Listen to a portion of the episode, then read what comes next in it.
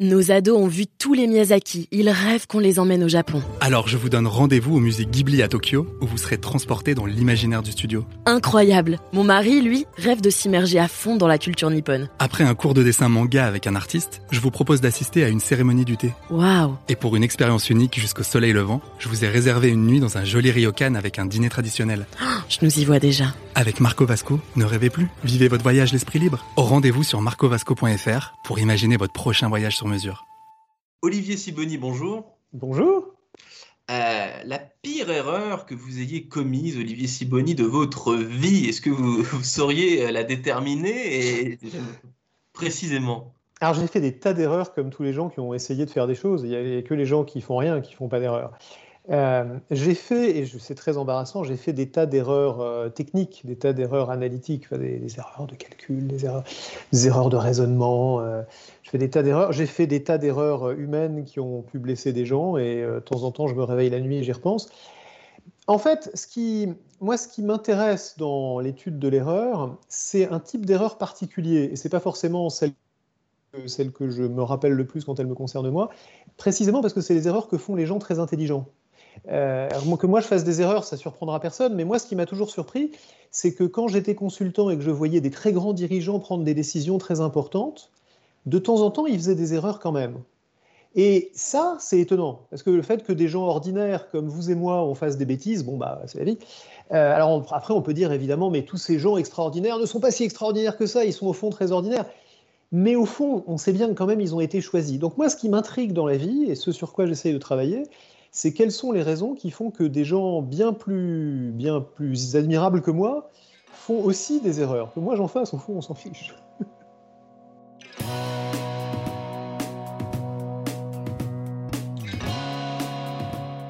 Bonjour à tous et bienvenue au Talk Décideur du Figaro en visio avec sur mon écran et sur le vôtre Olivier Siboni qui n'a pas confessé euh, une erreur personnelle parce que ça n'a aucun euh, intérêt. Olivier Siboni est auteur, conférencier, professeur de stratégie à HEC entre autres et donc par définition Olivier Siboni il y a aussi des erreurs camouflées des erreurs euh, qu'on ne sait pas qu'on est en train de, commettre. Il y, a, des tas de choses comme ça qui arrivent. C'est même, le propre d'une erreur, c'est que si on savait qu'on est en train de la commettre au moment où on la commet, on la commettrait pas, comme dirait la police.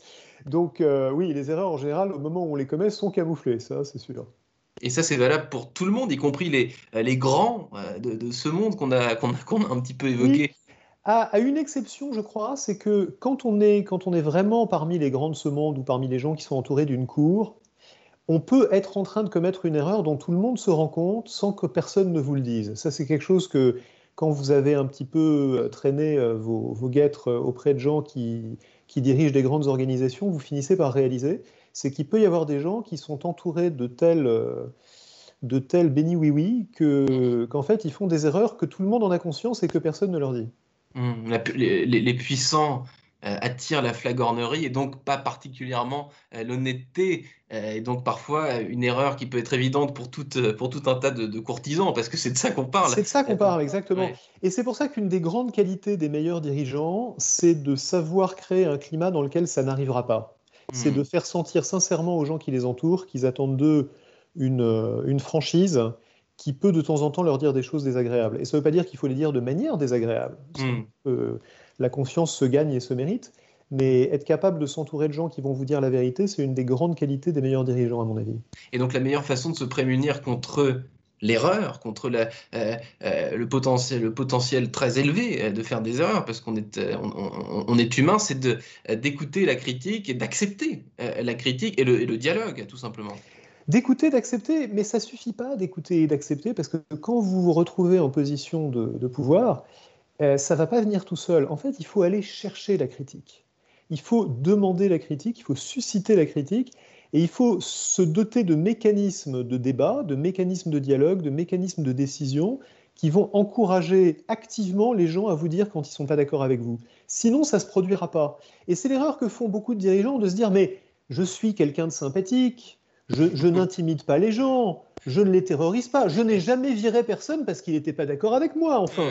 Donc les gens qui sont autour de moi, que j'ai d'ailleurs choisis parce qu'ils ont des bonnes idées, qu'ils sont compétents, ils vont me dire s'ils ne sont pas d'accord. Et donc s'ils ne me le disent pas, c'est qu'ils sont d'accord.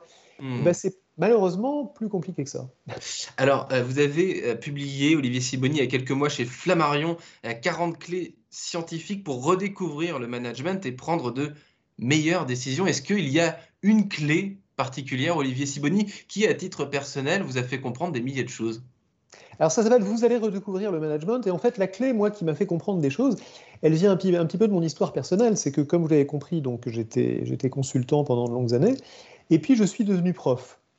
Et la clé que j'ai découverte, c'est qu'il y a des gens, des tas de gens, euh, dont maintenant je fais partie, mais avant je savais tout juste si je savais qu'ils existaient, qui font un truc tout à fait bizarre qui s'appelle de la recherche en management. Alors qu'en général, quand vous dites ça à un manager, comme ceux qui nous écoutent, ils disent ils font quoi de la, recherche en management?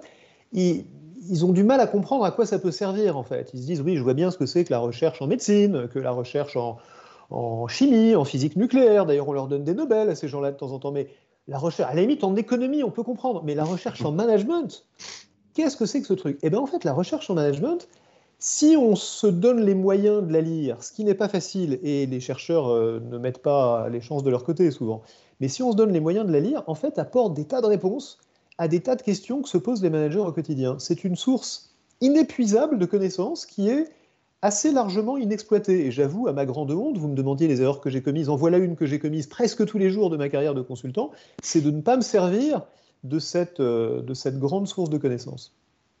Euh, vous avez passé 30 ans chez McKinsey. 25 euh, seulement, mais c'est déjà pas mal.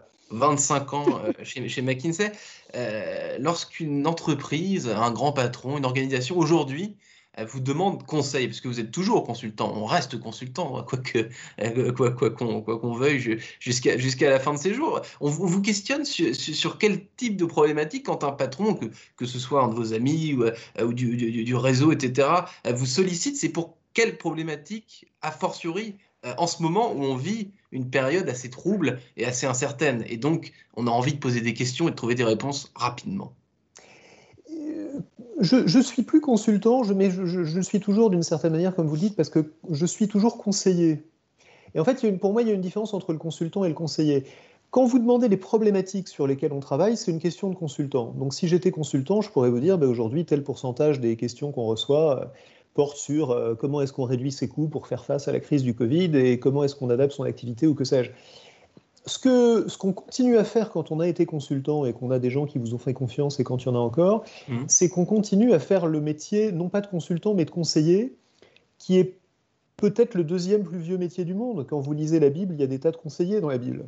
Euh, et ça, ça correspond à un besoin humain très profond, qui est qu'un décideur est assez seul, il mmh. a des moments d'hésitation, il a des moments de doute, et il a besoin d'avoir quelqu'un en qui il a confiance, vers qui se tourner, pour lui servir, comme on dit en anglais, de sounding board, de, pour tester des idées d'une manière euh, qui, ne le, qui ne le met pas en, porte-à-faux par rapport à ses clients, à ses actionnaires, à son organisation. Mhm. Et ça, c'est un rôle que quand on a appris à le jouer, on continue à jouer. Mais c'est pas le rôle de consultant, c'est deux choses un peu différentes. Le rôle de conseiller, qui, si je vous écoute bien, Olivier Siboni, est, est assez euh, particulier, puisque si on vous euh, on vous appelle, c'est parce que vous êtes quelqu'un de, précieux dans une certaine mesure. Un conseiller, c'est avantage. Euh, enfin, quand on est consultant et qu'on travaille dans une organisation, euh, c'est tarifé, il y a un salaire qui va avec, etc. Quand on est conseiller, on est une oreille, on donne son avis. C'est un petit peu, c'est très différent comme. Mais c'est c'est très différent, mais et c'est très précieux et ça a une grande valeur. Mais la plupart des conseillers, ce sont vos amis, c'est euh, votre mari si vous êtes une dirigeante, votre femme si vous êtes un dirigeant, c'est les gens que vous connaissez bien, en qui vous avez confiance dans leur jugement, dans leur qualité mmh. personnelle d'écoute. Donc c'est précisément ce qu'il y a de moins tarifé, comme vous disiez, et de plus, de plus intuitu personnel. Mmh. Dernière question, Olivier Siboni. Donc, euh, vous êtes professeur de stratégie euh, désormais à HEC et, dans d'autres écoles.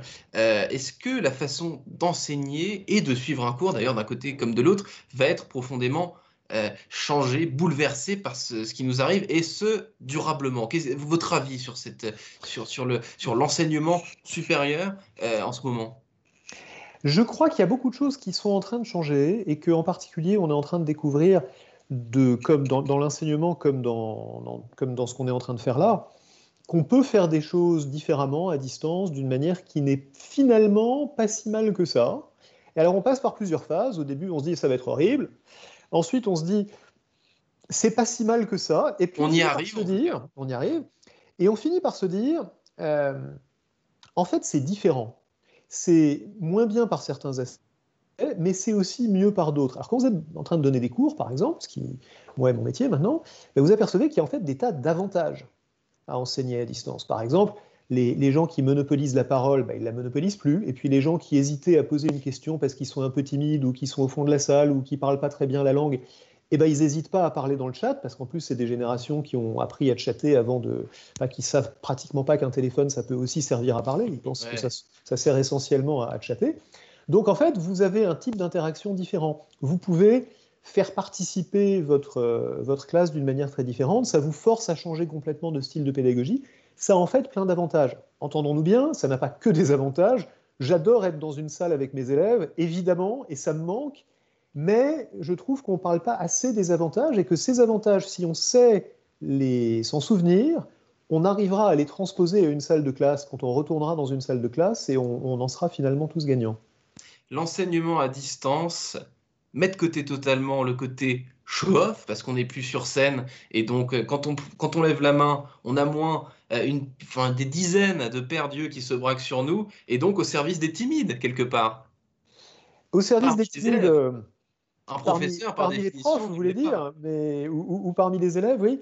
En tout cas, au service d'une plus grande, euh, d'une plus grande adaptation à la diversité des, des modes d'interaction, parce que dans, une classe, tout le monde est logé à la même enseigne et tout le monde fonctionne de la même manière. Vous avez beaucoup plus de manières d'interagir à distance, et ça peut permettre de s'adapter à beaucoup plus de styles différents. En tout cas, je trouve que c'est une expérience intéressante. J'aurais jamais imaginé dire ça il y a six mois. Ça aurait été une erreur. Eh bien, Olivier Siboni, nous en reparlerons dans six mois avec davantage euh, d'expérience et de, euh, et de de feedbacks euh, des élèves, des profs. Et donc voilà, merci infiniment Olivier Siboni d'avoir répondu à mes questions pour le talk décideur du Figaro. Merci à vous. à très bientôt, peut-être, qui sait, en présentiel. Allez savoir. Merci.